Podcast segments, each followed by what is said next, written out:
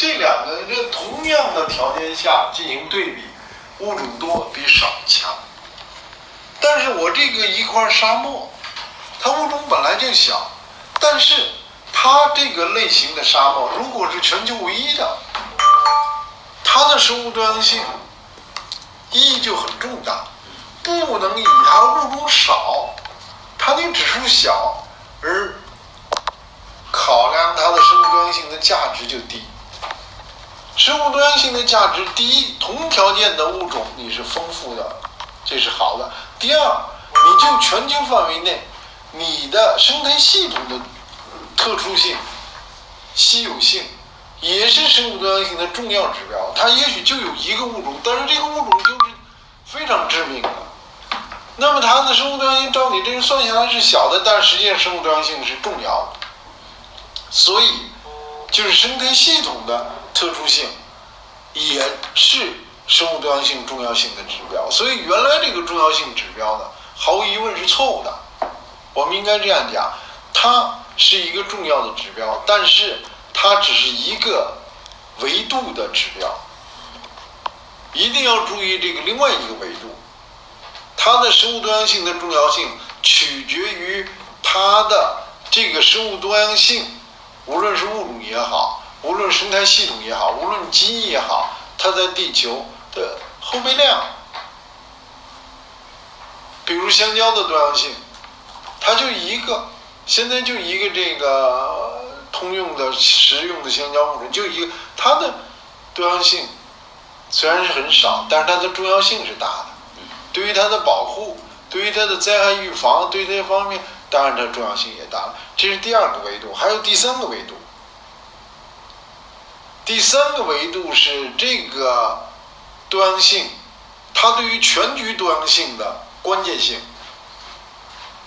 如果它是一个生态系统，它在全全球有有不止一个，比如鲸落，在海洋生态系统里边，鲸落数量也不是一个，也不是两个，但是鲸落对于海洋生命的孕育系统是非常重要的，所以鲸落它的重要性。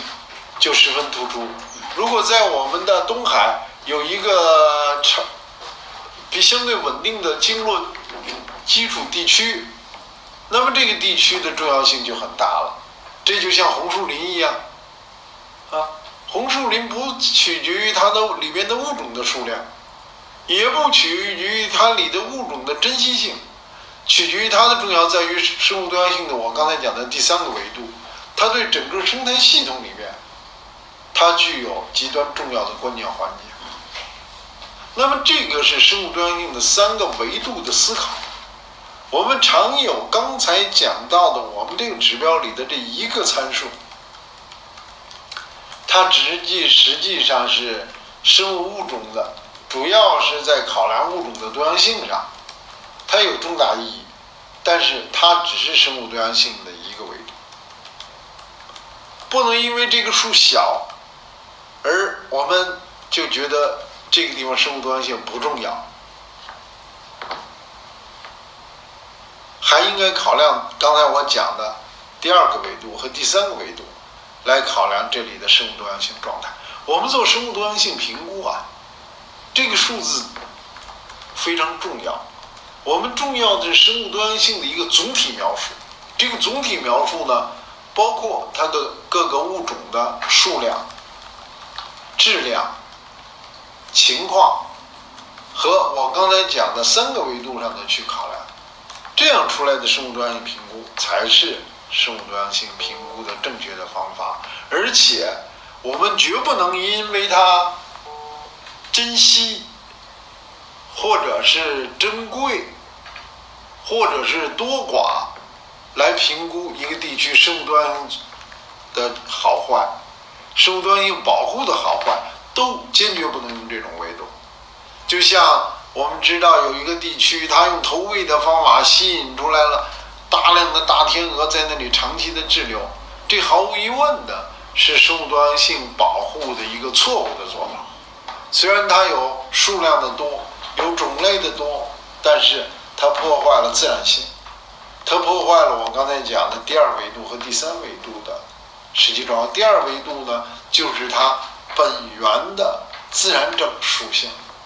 本源这个地方多就应该多，本源是自然应该少就应该少，不能用人为的办法去改变。人为的办法对于状态的改变，是现在生物多样性丧失的第一大威胁。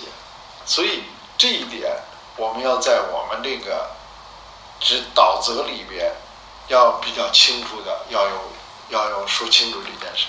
你们听懂了吗？没听懂要反驳，要问。这几个方面，刘长刚讲的这几个方面，在这个当中考虑了吗？没有。这个现在的问题是听懂了没有？要不要加？要不要改？没听懂的马上问，一定要落实进去。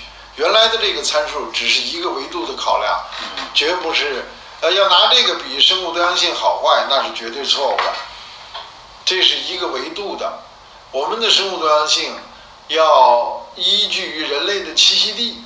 这个立场上，全球的生物多样性系统，这个地方，呃，本来不该有的，你弄过来，啊，你比如说说极端一个症状，呃，状况，这个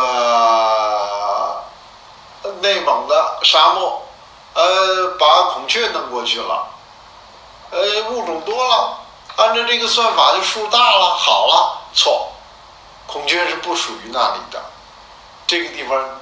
对那里的生物多样性，这是一个非正向的工作。这个算出来数大是，并不是好。你们一我们自己呃一定要懂得什么，真的理解什么叫生物多样性。生物多样性不是简单的要一个多字，是三个重要，三个维度的重要性。你们整理一下，呃，收入的这个里边。这是一个很重要的思想性的呃内容。如果有不懂，呃有不同意，呃当面跟我来讨论，不要背后里就悄悄的不懂就把它呃不改了，这是不能接受的。嗯，首先我说明一下，呃这个标准它是考虑了三个维度的，就是您刚刚所提到的，说这个标准它只考虑了物种多样性这个层次。是不是，并不是这个样子的。不是。它考虑了一个多样性。你刚才那个算的那个数字。它考虑了三个层次，但是有一点你说的是对的，一个就是关于。你别说我说的对的，你只需要说我说的是。地方生物多样性的状况的好坏，这确实可能是不太合理的，这一点是需要调整的。你不要说我说的对的，你这个数字可以已经仍然使用，但是这个数字。并不代表这个地区生物多样性的好坏，一定要弄清楚这一点。我刚才的例子举得非常清楚，这个数字是代表，呃，是一个数字，代表一个现状，但是绝不，我们绝对要摒弃这样的观点，以为一个地方的物种多就是好，这个是很普遍才认为的一种观点。我们应该的观点是，一个地方它应该容纳的物种，自然的物种的规模是什么情况，就是最好的。违背自然去增加它的物种，或者是减少它的物种，都是不好的。一个地区的生物多样性是好的，是重要的还是不重要的，那取决于它对。全球生态系统的重要性，而重要性的逻辑是什么？是每一点都是重要的，这才是多样性的根本之所在。自然界中，呃，你我们人为的讲珍惜、讲珍贵，这都是呃非常错误的。我们当然全面的理解不同物种在整个栖息地系统里边的角色是不同的。这个现在面临的挑战是不同的。对于更大挑战威胁，我们适当的予以呃关注，减去它的。实际上，生物多样性保护啊，不是要我们驯养繁殖，也不是要我们保护，是要我们避免人为对它们的破坏。这是一个根本性的思想。啊，首先呢，还有四分钟我们要开始碳中和的会议了。啊第二呢，就是你说的这个的话，那么外来入侵物种要不要治？比如说这个护花迷草呢，到了这个崇明外来入侵物种呢，首先物种的这个全球的迁徙是自然的过程。第二，现在的非自然迁徙，这就是人为破坏了。人为对系统的扰动，现在由于扰动过大，应该减少，这就是我们对外来物物种的第一态度。这人为的过度扰动应该减少。第二个态度是，外来物种有分为入侵和非入侵。如果外来物种对本地物种的这个生态位有重大的破坏，我们当然应该遏制和减少。这是对于外来物种的两个重要的基本判断。但是呢，呃，即使没有人为的，人为呢，其实和鸟为呢有区别吗？没有区别。鸟为了生存而带来的迁徙，物种迁徙和人为了生存带来的物种迁徙，不管是人有意的还是无意的，鸟也是不管有，这都是自然的一部一部分。大家讲人类是，大家一定要认识到，人类是也是自然的一部分。那么，呃，基于这一部分的有基本的大原则呢，我们认为，呃，在后干预还是应该适度的减少。人们已经带来到这地方的，那么我们是不是要就比如穿山甲，呃呃已已经有带来的，那么就比如说呃甘薯、呃黄呃这个那个那个西红柿，这些都是外来物种。那么对他们的态度呢，呃，我们认为充分的容忍，充分的让自然去驯化、去和谐、去再平衡。嗯，是我们是呃自然主义者，好吧？可能时间很有限，希望大家呢对我提出的这些东西呢，呃，一定要呃，如果有不同意见，要去反驳，但是一定要认真的了解其中的不同。要扭住这个不同，要一丝不苟的、一滴不落的把这些不同吸纳进来，这就是我们卓而不群、与众不同的地方。我们应该突出，呃，不同意见可以发表，没有发表要严格的把我们的这些观点纳入进去。看着起来有好像不是很大的差距，其实本质上这是呃是很很重要的。我们要把我们的呃成果贡献分享于世界，这些都是要突出的内容。